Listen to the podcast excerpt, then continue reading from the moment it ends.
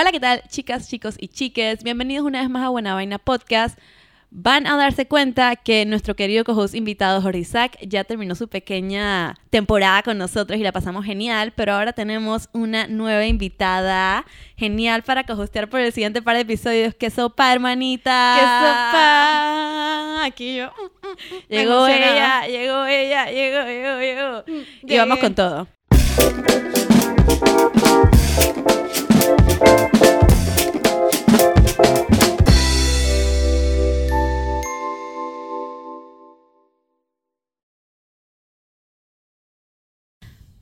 Vuelvo a saludar, ya no sé si debo saludar. Hola. Hola, bienvenidos otra vez a Buena Vaina Podcast. Recuerden que se pueden suscribir a nuestro canal de YouTube como Buena Vaina Podcast. Pueden tocar la campanita para que se acuerden cada vez que hay un nuevo episodio, que es todos los jueves. No te puedes perder ninguno, todos están en bomba. Puedes escucarnos en tus plataformas de streaming favoritas, donde sea que, que se escuchen los mejores podcasts. Ahí estamos. O sea, Apple Music o Spotify, básicamente. Eh, también nos puedes seguir en Instagram como Buena Vaina Podcast. Puedes seguirme a mí, Caro Ibar 3000. Y puedes seguir a nuestra hermosa co-host invitada, Me puedes seguir. Camia Ibar.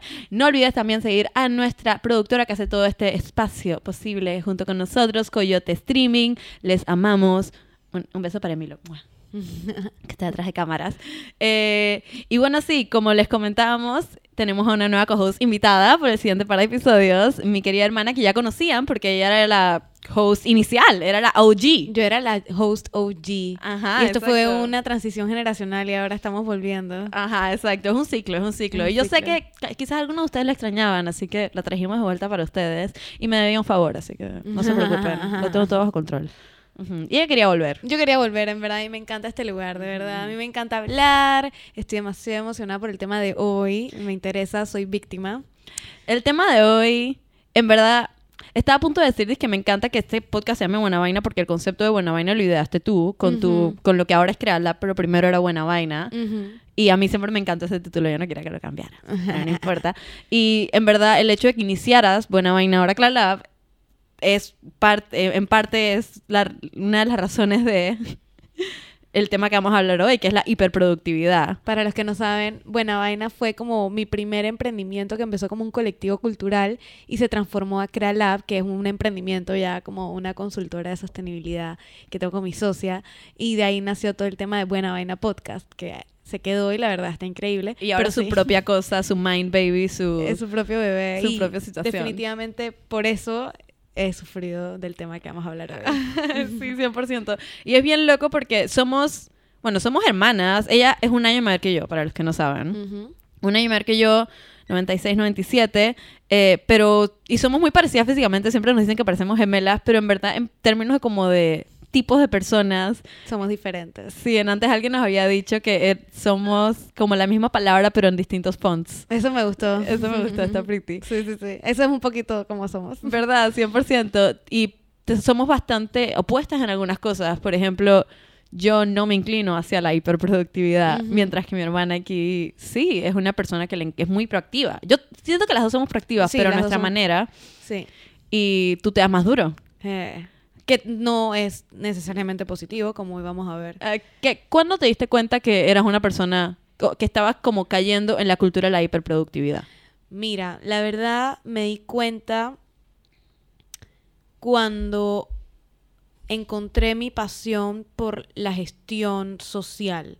Como que ya yo sabía, ok, quiero hacer miles de cosas. Como que quería hacer talleres, quería que fueran baratos, quería dar comida, quería entonces, pero para eso tienes que hacer ta, ta, ta, ta, ta, y todo lo que conlleva llevar un proyecto social. Y me di cuenta como que, ok, ¿en qué tiempo? Entonces solamente podía usar los fines de semana. Eh, pero en los fines de semana era para hacer las cosas que trabajas en las noches de durante la semana realidad. Entonces ahí me empecé a dar cuenta como que, wow, esto toma mucho más tiempo de lo que uno piensa. Eso lo descubrí como cuando tenía 19 años, 19, 20 años, y mm, me empecé a dar cuenta de que era tóxico cuando ya llegó un punto a mis 25 años, o sea, este, pasó a finales del año pasado, que ya yo literalmente me despertaba de la cama amando lo que hacía, pero al mismo tiempo odiando cómo me sentía. O sea, literalmente me despertaba en las mañanas diciendo, por favor, que ya se acabe este día. Y eso es algo súper deprimente de, de Sí. decir, pero creo que también es bueno que lo diga porque tal vez la gente se puede identificar con eso. O sea, yo amaba lo que hacía y lo sigo amando y me apasiona demasiado, pero literalmente me despertaba pensando, wow, tengo tantas cosas que hacer, me siento abrumada, no sé por dónde empezar. Y yo generalmente soy una man que sabe de cómo llegar de un punto A a un punto B o a un punto C y que tengo que pasar por la B. O sea, como que soy súper estructurada por ahí, pero ya como que el, el tema del burnout me pegó Te durísimo. estaba pegando. Y Sí. también es que no estás sola en eso y no eres como la única en eso, porque algo que. Este tema me lo, me lo, me lo picheó una amiga que se llama Mari, shout out, Mari, te amo. Eh, y porque lo que me estaba comentando es que la cultura de hoy en día se inclina hacia eso y te dicen Total. que eso está bien. Total. Y de hecho, cuando yo busqué en internet para prepararme para este episodio, no me busqué la palabra hiperproductividad. Lo primero, los primeros como 10 searches que me salían era cosas buenas, eres que cómo ser más productivo, cómo puedes meter las 100 cosas que quieres hacer en, en las dos horas que tienes disponibles. Y, Sí. y salían apps para, me salió literalmente una app de Ritalina, Wow. que es una droga para, para tener más concentración No lo y puedo creer. el- sí, literal, para la gente con. ADHD y ese tipo de cosas y que promueve ese, esa hiperproductividad, ese es que tienes que estar dando todo el tiempo, no puedes parar para conseguir tus goals y esa cultura de que eso está bien Sí. que eso es lo que queremos, Sí. que ese es el goal. Y, o sea, no está sola, es como la cultura entera que todo el tiempo nos está diciendo que eso es lo que hay que hacer. Y es una cultura que busca mucho el éxito, pero el éxito ya de alguna manera está establecido de cómo se ve.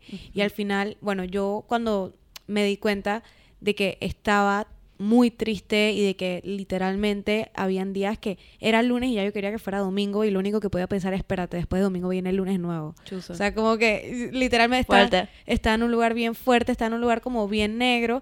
Y bueno, fui a terapia y ahí me, o sea, empecé mi proceso de terapia y ahí fue como que, wow, espérate, acá hay muchas cosas que están detrás del burnout. Está como que la, la hiperproductividad se vende para que logres unas metas, pero esas metas ya están establecidas por lo que la sociedad dice que es positivo. Entonces, ¿qué pasa si para mí ese no es el éxito? Me explico, tal vez para mí el éxito en estos momentos es realmente sentirme tranquila con lo que tengo y con lo que soy. Y eso no es lo que la sociedad te vende. El éxito realmente es estate tranquilo cuando tengas un apartamento, estate tranquilo cuando llegues al trabajo que tengas que te paguen tal, estate tranquilo cuando estés súper fit y vayas a hacer ejercicio todos los días, estate tranquilo cuando tu emprendimiento sea un éxito. Como que, oye, Y te hace sentirte mal cuando eso te toma más tiempo del que te imaginas que o te venden que te debería tomar. O cuando Total. ves a estos emprendedores que a los 23 años son tienen una empresa multimillonaria y además tienen tres hijos y además tienen un cuerpazo y además Ese no es el y factor escribieron común de dos libros que Ajá. son bestsellers y tú estás de que wow, ¿por qué yo tengo 24 y todavía no he logrado todo esto? Estoy haciendo algo mal. Sí. Y A mí también lo que más me atormentaba no era tanto compararme con los demás, que claro que eso pasa, o sea, eso es un, eso es un clásico, sino también como sentir de que no iba a poder lograrlo yo.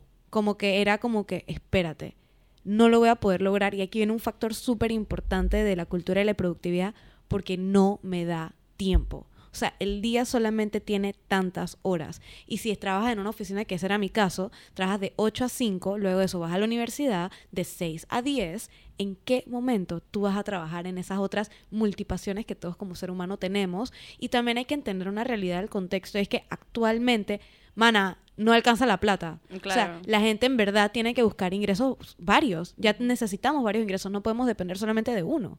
Y esa es la realidad del mundo porque el mundo está caro. Entonces, eso también siempre ha sido una preocupación para mí, como que, man, no me puedo quedar sin plata porque necesito plata para cumplir A, B, C, D, E, F, G.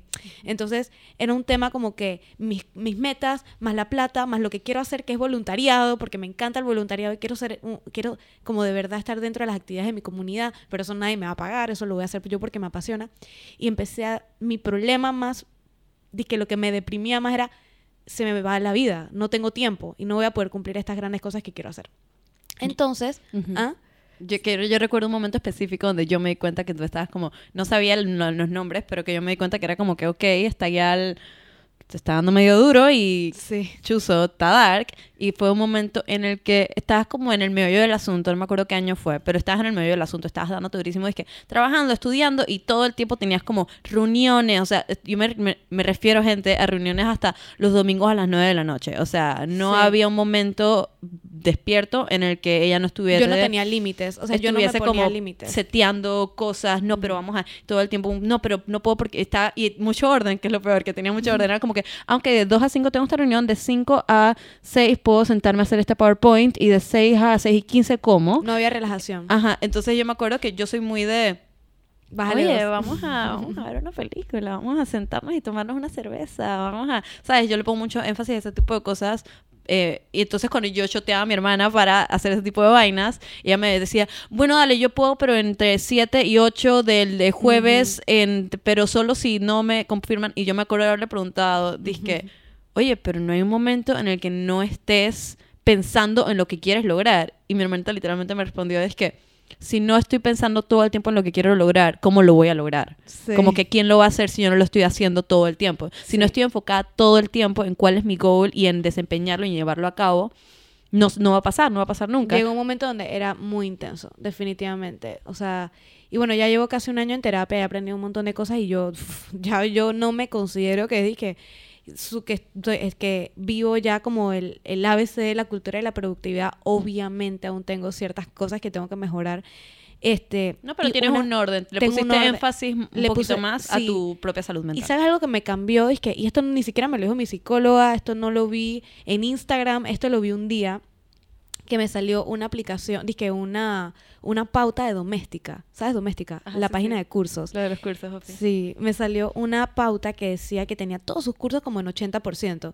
Y en ese buscar hacer cosas que simplemente me gusten y ya, yo quería buscar un curso de eh, costura o eh, de bordado, perdón. Y llego y veo, y me empezó a ver los cursos, y vi un curso que era acerca de cómo organizar tu tiempo como emprendedor. Y obviamente mi cerebro se dirigió a eso, y cuando vi el preview del curso, la chica que estaba dando el curso dijo algo que me cambió la perspectiva literal para toda la vida.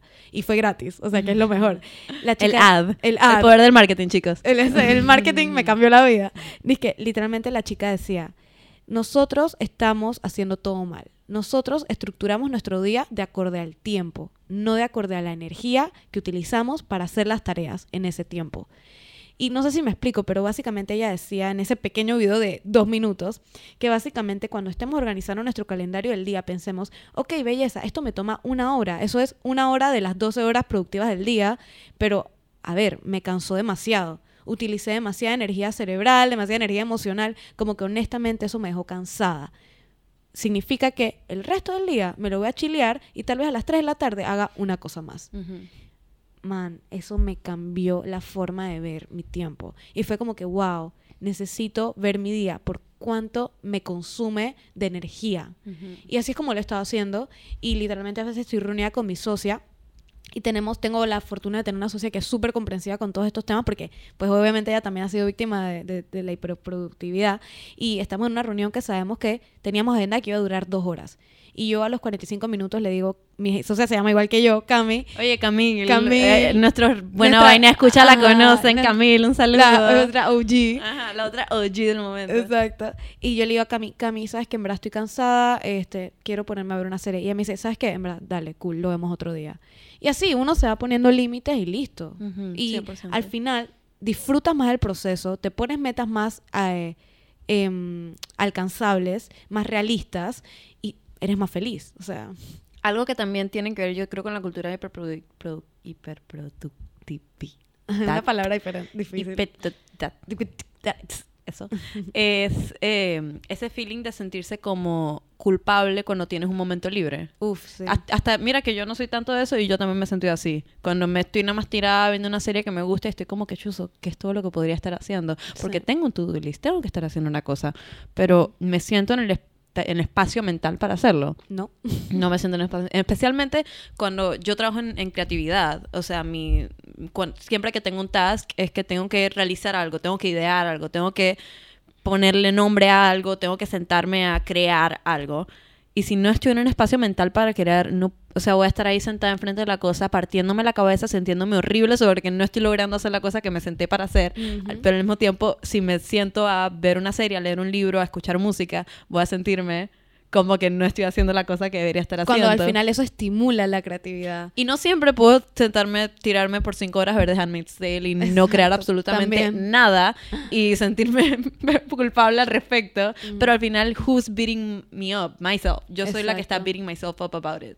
Y este, también como que nos ponemos no solo sobre ser productivos o no, pero yo, yo tripo, no sé tú, pero que, que a veces uno se puede poner como, este, esos, como beating yourself over cosas que deberían ser chilling, como, no sé, salir a tomar en media semana y es como que, wow, ¿cuántas, cuántas copas de vino me tomé esta semana o algo así? A eso estaba hablando con Mari en estos días y era como que, no, espera, tenemos que detenernos en este momento. Lo que estamos haciendo no está mal, está bien, es normal, estamos haciendo lo que cualquier persona joven es saludable que haga. No importa si tomaste mucho esta semana o si saliste más una semana que otra o si, ah, wow. Pero eso es algo que te tienes que decir porque dentro tuyo piensas y que espérate, espérate, tal vez estuvo medio dark. Ajá, exacto. ¿Y quién te está diciendo que está dark? Nadie te está Ujú. diciendo que está dark. No estás cumpliendo con tus cosas, estás cumpliendo con tus cosas. A tu tiempo, a tu tiempo. Es que las cosas Exacto. toman tiempo también. uno Las cosas siempre- toman tiempo. ¿Y cuánto tiempo se supone que tomen las cosas? Mira, te voy a decir algo, que esto una vez lo hablé con mi psicóloga. Y esto, sí, sí, yo la amo. eh, ujú, ujú, Mi hermana, desde que empecé a ir a terapia, y es maravilloso, es la persona número uno que ya es que, bueno, mira, mi psicóloga dice que... Sí, es, es de que simplemente la admiro demasiado. Es como y que son muy buenos consejos, muy- 100%. Yo siento Aunque- que estoy dando terapia in- indirectamente por todos los consejos que me mira, da mi yo no te diría consejos porque yo no siento que ella me dé consejos, simplemente me enseña cosas que son true facts. ¿Sabes? Como No que- cap. No, ajá, exacto. Una cosa que una vez ella me hizo darme cuenta y yo quedé como en shock es que todas estas cosas que nos hacen sentir súper productivos, como que me voy a levantar, que esto no es algo que yo hago, pero esto es un ejemplo, es que me voy a levantar a las 5 de la mañana para hacer ejercicio cinco veces a la semana eh, y eso me va a hacer sentir bien y voy a comer saludable y no voy a comer una pizza de afuera, sino que me la voy a hacer X cosa y además de eso voy a hacer journaling todos los días porque yo sé que eso es bueno y porque motiva mi bienestar de salud mental. Todas esas cosas alimentan nuestro ego. Ah, yo soy esa persona que hace ejercicio todos los días. Yo soy esa persona que hace journaling. Yo soy esa persona que se alimenta bien. Te hace y no- a ver, todos vivimos sobre ego. O sea, literalmente el ser humano y está bien, está bien que alimentemos nuestro ego, pero a veces tenemos un ego tan inflado por estas cosas que nos obligamos a hacer que cuando no las hacemos, nuestro ego se ve dañado y nos duele. Dice que, chuzo, no hice ejercicio, chuzo, no comí bien, chuzo, esta vez no ahorré tanto. Todas estas cosas que alimentan nuestro ego para bien, porque son positivas para nosotros. Está bien que hagas ejercicio, está bien que ahorres, pero también está bien a veces que la vida no te permita hacerlo una semana, dos semanas, porque la vida es así.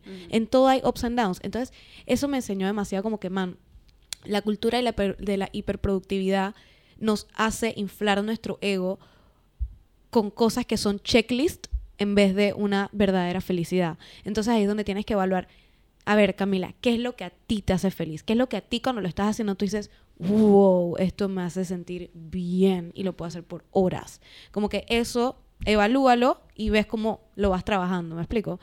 No sé, eso me cambió la forma de verlo todo. Porque uno piensa el ego como algo negativo y no es negativo. Es solo algo. Es solo una algo, cosa, un pero- concepto. y es, es un concepto y es algo muy débil. El ego humano es muy débil, en verdad. Tenemos un episodio sobre el ego, si quieres hacer un revisiting. Eh, alguien me comentó en estos días que su episodio favorito era el del ego. Yo dije, mira, ¿sabes que A mí también me gusta poco. Sí. Eh, me recordaste con esto del checklist. um, un comediante que me gusta que se llama Dimitri Martin. Eh, Super pretty, si lo conocen. El man dibuja y es comediante, se tiene stand-up comedy y vaina. En uno de sus stand-ups se le estaba contando sobre cómo eh, ideó un sistema para asegurarse de que estaba, haciendo, estaba haciéndolo bien en la vida. Estaba viviendo como, como él quería hacerlo. Y es que tenía básicamente un checklist semanal con distintas cosas que son más o menos las cosas que tú dijiste. Que, no sé, pero digamos que él tenía problemas con socializar, entonces ponía como salí con mis amigos, eh, tal, tal, tal, cosas así, ejercicio, salí a caminar, eh, escribí no sé cuánto contenido, o cosas así. Me sentí a escribir por 10 minutos, vainas así. Pero entonces lo que hice con este checklist es que él hizo un sistema de puntos y le puso una cantidad de puntos a cada cosa que pudiese lograr o no lograr en la semana. Eran muchas cosas. Entonces iba sumando los puntos dependiendo de lo que hacía cada día. Un premio. Y entonces al final, de, si lograba cierto... La, la gracia era llegar a cierto puntaje. Y no era por hacer cosas específicas, sino hacer cualquier cantidad de cosas que sumaran Mm. lo que él quisiera que sumara. Y al final se puede dar un premio como, no sé, no sé, sentirse bien, simplemente sentirse bien de que lo logré. Mira, llegué a este puntaje. Soy, un, soy un top, soy Tu lo mejor. propio sistema de meritocracia que me decías que era una palabra bien común. Meritocracia, sí, cuando estábamos investigando leímos justo la palabra meritocracia, que es este, poner en un pe- pedestal el mérito, el, el- el que te digan, wow, qué bien lo hiciste, o tener, o tener todos trofeos, o ganar cosas. Bueno, pero este man ideó su propio sistema. em, no sé qué tan saludable o no saludable sea, porque en verdad sus goals estaban bastante chillings. Eran como cosas como salir a caminar por 20 minutos, Mira, mirar el cielo, Todo cosas esto así. está lleno de grises. O sea, ¿sabes? Es la típica frase de todo, si lo llevas a un extremo, no es positivo. Eh, si eso es un sistema que a él le funciona y no lo martiriza, bien, cool. Si es un sistema que él al final de la semana se siente como una mierda porque no lo logró, a ver, este, evalúalo. Pero algo que saqué de eso era eh, la guía de poner en una escala de importancia a las cosas. Por- me, me gustó eso de ponerle puntos a las cosas. Como Claro. que, ok, salir a caminar vale 5 puntos, porque eso me gusta y es bueno para mí. Y sentarme a escribir por 20 minutos, eso vale 2 puntos. ¿Puedo hacerlo o Ya. no puedo no hacerlo? ¿Sabes? O, o al revés, dependiendo de cuáles sean tus goals. Pero que eso es algo que hace, por ejemplo, algo que observé cuando eh, viví con una persona que tenía ADHD, que una de las cosas que hacía para organizarse y que no se le cayera encima todo el to-do list, porque eso es algo que a mí me estresa mucho. Cuando me hago un to-do list y lo veo todo, digo, wow, cuántas cosas tengo que hacer. Y siento que es completamente imposible que las haga. Es que un sistema que aprendió era que divides tu cuaderno en cuatro y pones, Ah. disque, importante, muy importante, medio importante, puede esperar, Ujú. lo haré cuando pueda. Y entonces vas poniendo las cosas, le puedes poner color coding o algo así, lo pones en, en carácter de importancia o de, o de urgencia. Y así puedes, no se te cae encima la vaina. Claro. Eh, y lo puedes organizar como en tu semana y que no esté como que, wow, todo no se lo digo. Yo hacía algo similar. Yo ponía mi to-do list, cuando ya no lo hago, pero cuando estaba en esos momentos donde tenía 8000 cosas que hacer, porque como entré a terapia, literalmente me salí de cosas, porque literalmente no me daba el tiempo. O sea, simplemente no me lo daba. El día no me daba. Eh, pero cuando estaba en esos momentos que tenía 8000 cosas que hacer, yo hacía mi to-do list que podía llegar a literalmente una vez llegué a 40 cosas. 40 cosas en un to-do list.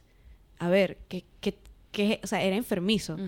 Y ¿sabes por qué sé que eran 40 cosas? Porque literalmente no llegué a 40, pero oye, casi llegué a 40, eran 30 y pico. Lo enumeré. Yo enumeraba por prioridad. Entonces iba, ok, esto es lo primero que tengo que hacer, pero esto está correlacionado a eso. Así que este uno, este es dos. Y así iba viendo. Y tal vez esa era mi manera de organizarme, eh, que al final terminó siendo pues tóxico. Pero sí, es, es muy bueno cuando necesitas organizarte, enumerar o identificar las prioridades.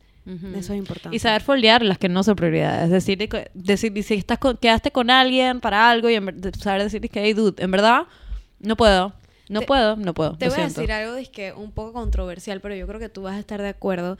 Y aquí es que nos vamos a meter como en una película que bien dark. Cuéntame. Mira, mi estrés mayor con todo el tema era que no me alcanzaba el tiempo. O sea, para mí el problema era que no me alcanzaba el tiempo, no las cosas que hacía, porque se, lo, he, lo he dicho mil veces en terapia, te lo he dicho creo que mil veces a ti, a mi novia, a todo el mundo que me rodea. A mí todo lo que hago me gusta.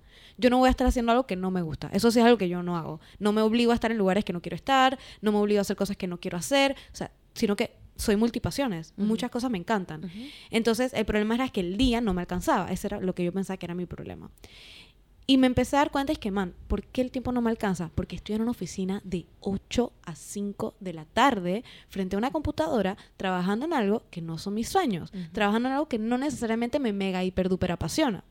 Entonces, me empecé a investigar y todo esto recayó de que yo investigando acerca de la revolución industrial realmente el ser, mira lo loco, o sea, yo soy, y a lo que quiero llegar es que yo creo que el mundo, tal vez nosotros no lo vamos a ver, pero tal vez la próxima generación va a llegar a ver un mundo en el que la gente trabaje cuatro días a la semana, no cinco. En España lo están haciendo así. Es que, es que ya está pasando. Y te digo por qué. Porque la revolución industrial que fue ya hace, o sea, vamos a llegar a los 100 años de la revolución industrial prontito, o sea, no estamos lejos este, de llegar a, ese, a esa época. Y bueno, la cosa es que en la revolución industrial literalmente había una sobreexplotación del, del trabajador, eh, el obrero tenía unas pésimas calidad de vida, una pésima calidad laboral, sus derechos aplastados.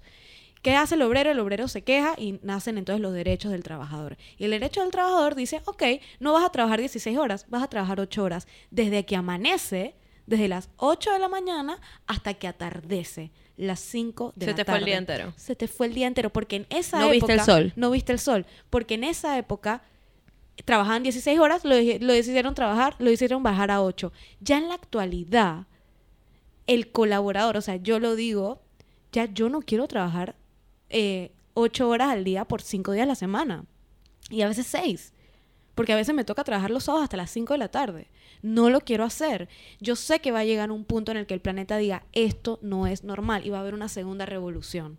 Y va a ser la revolución que ah, le acompaña la revolución digital, la revolución de el- el- la, la- el- la web 3.0, que es todo el tema del metaverso y tal, porque ya los trabajadores no tenemos que estar produciendo todo el tiempo, que antes esa era, se necesitaba eso, la mano de obra. Tú tenías a la mano de obra por 8 horas y tú sabías exactamente cuánto te producía la mano de obra. 80 zapatos una persona al día. Ponte. Ya las cosas no trabajan así. Ya todo está tan automatizado y tan digitalizado que los colaboradores nos contratan por nuestra mente, Claro. no por nuestras manos. Es por proyecto, por nuestra- producto, es por... nu- ajá, es nuestra, tiene una palabra. Antes era mano de obra, ahora nos contratan por mente de obra. Wow. Ese es un concepto que existe. La mente no puede trabajar ocho horas diarias por cuatro, por cinco días a la semana. Entonces, yo creo, no sé si soy Se muy- satura. Nos saturamos. Nos saturamos también porque el mundo está tan caro, y vuelvo a ese tema, que necesitamos más ingresos. ¿Y por qué voy a trabajar dos trabajos si uno no me apasiona? Entonces, acá todo se correlaciona, ¿me explico? Como que yo en verdad creo que el mundo va a cambiar y va a ir hacia realmente trabajar menos porque las personas están sobresaturadas. El- la, la cultura de la hiperproductividad está porque hay un problema en el sistema. Literal, esa es mi opinión. Lo dijo Camila. Lo dije yo. Ajá, ella lo dijo. Sí. Y si no, le pueden echar para atrás y escucharlo de vuelta, porque estuvo, en verdad, es muy real, es 100% real. O sea, llevarlo para atrás para la revolución industrial tiene todo el sentido del mundo. Y, y es exacto, es como no, no estar nosotros mismos recayendo ante esto como, como que, este- que sea impuesto como una realidad cuando no tiene por qué serlo. Podemos cambiarlo. Podemos, Podemos cambiarlo en nuestra, nuestra, y en especial ahora que tantos freelancers, tantos trabajadores por, eh, por contratos individuales y eso, uno puede manejar su tiempo y te están contratando por tu mente. Entonces no es ponerte a pensar de que si no das el 110%, no lo estás dando. Si no trabajas 40 horas a la semana, no vas a lograr nada. No es así, o sea, vas a lograr lo que, lo que puedes lograr y lo que es suficiente. Duda, es Sí. suficiente. No tienes que darte tan duro. Sí, Esa es la cultura de la hiperpro- hiperproductividad engañándote sí, literal. para sentir que lo que estás haciendo no es suficiente. Cuando la idea es como, yo creo que todo esto llega al punto de encontrar cuáles son tus goals y qué es lo que a ti te hace feliz y hasta qué punto tú quieres te hace, te hace sentir satisfecho trabajar. Es, ah, ¿te sientes satisfecho con lo que lograste hoy? Perfecto. Ya, listo. Eso es Ponerse límites. ponerse límites, organizarse, todo ese tipo de cosas. No recaer a lo que el sistema te dice que tienes que hacer. Y ponerse límites es difícil, suena fácil, pero yo lo sé porque a mí me cuesta ponerme límites a mí misma. No me cuesta ponerle límites a los demás, a mí me cuesta ponerme límites a mí misma. No, a los demás no te cuesta nada ponerle límites. Es como que es una realidad. Entonces, yo sé que es difícil si estás pasando por, ¿sabes? El inicio de un burnout. Yo no llegué a tener un burnout completo y yo apenas estuve como en los inicios de un burnout y fue horrible, lo odié. eh, y el que se quema una vez no se quiere quemar dos veces, literal. Entonces, tómalo de mí si estás, sientes que estás pasando por el burnout. eh, uno, si puedes, ve a terapia. Y si puedes, yo sé que no todo el mundo es caro, pues, y vale cebo, pues. Eh, pero, y si no puedes, busca ayuda en YouTube. En YouTube hay mucha información. En YouTube hay mucha información. Sí. Y exacto, piénsalo, piénsalo. Estoy invirtiendo mi tiempo completo, todo mi día en las, cosas en las cosas que me hacen feliz. Me siento feliz con mi día. ¿Cómo estás usando tu energía? Tu energía, ¿Estás exacto. cansada al finalizar el día o no? No sé. Exacto. Hiciste algo que te hace feliz. Hiciste algo que te, que te hace sentir solo por hacerlo. No porque te dé un, un algo al final, sino porque hiciste algo solo por hacerlo. Como, como el, la- el, el curso de bordado. como el curso de bordado, que tú haces el bordado porque te gusta y punto, ya, listo. Viste una serie que te gusta, escuchaste la música del cantante que, que, que te apasiona, o sea, todas esas cosas son parte de ser productivo en un día porque te estás dando algo a ti para ti, no para alguien más. Concuerdo. Exacto. Y on that note, podemos decirles muchas gracias por escuchar Buena Vaina Podcast. Eso es definitivamente algo muy productivo que hacer con tu tiempo. 100%. No lo duden. Y quédense atentos porque las- el siguiente par de episodios van a estar con esta hermosa y espectacular y súper inteligente y súper, súper apta y capaz especialista en sostenibilidad, Camila Aibar Monteagudo. La pueden seguir como Cami Aibar 3000. Digo, Tú eres Caro Ibar 3000, yo soy Cami Ibar. Hasta- el o sea, 3000. no puedo creer que esto me pasó. pueden seguir a Camaibar, Caraibar 3000, pueden seguir a Buena Vaina Podcast, pueden seguir a Coyote Streaming, la plataforma que nos ayuda a crear todo este contenido para ustedes, eh, la productora. Eh, pueden seguir, suscribirse a nuestro canal de YouTube para poder, además de escuchar nuestras hermosas y melodiosas voces, ¿Verdad? ver nuestras hermosas y melodiosas caras. La cabina es bella. La cabina es súper cool, tiene bonitos colores. Si les gusta el verde, tienes que suscribirte ya mismo a, tu canal, de- a este canal de YouTube. Eh, puedes tocar la campanita, todos los jueves tenemos un nuevo episodio, nos puedes escuchar en todas las plataformas de streaming, la que más te guste, ahí estamos. Así que nos vemos la próxima. Nos vemos la próxima. Besitos. Conmigo. Chao.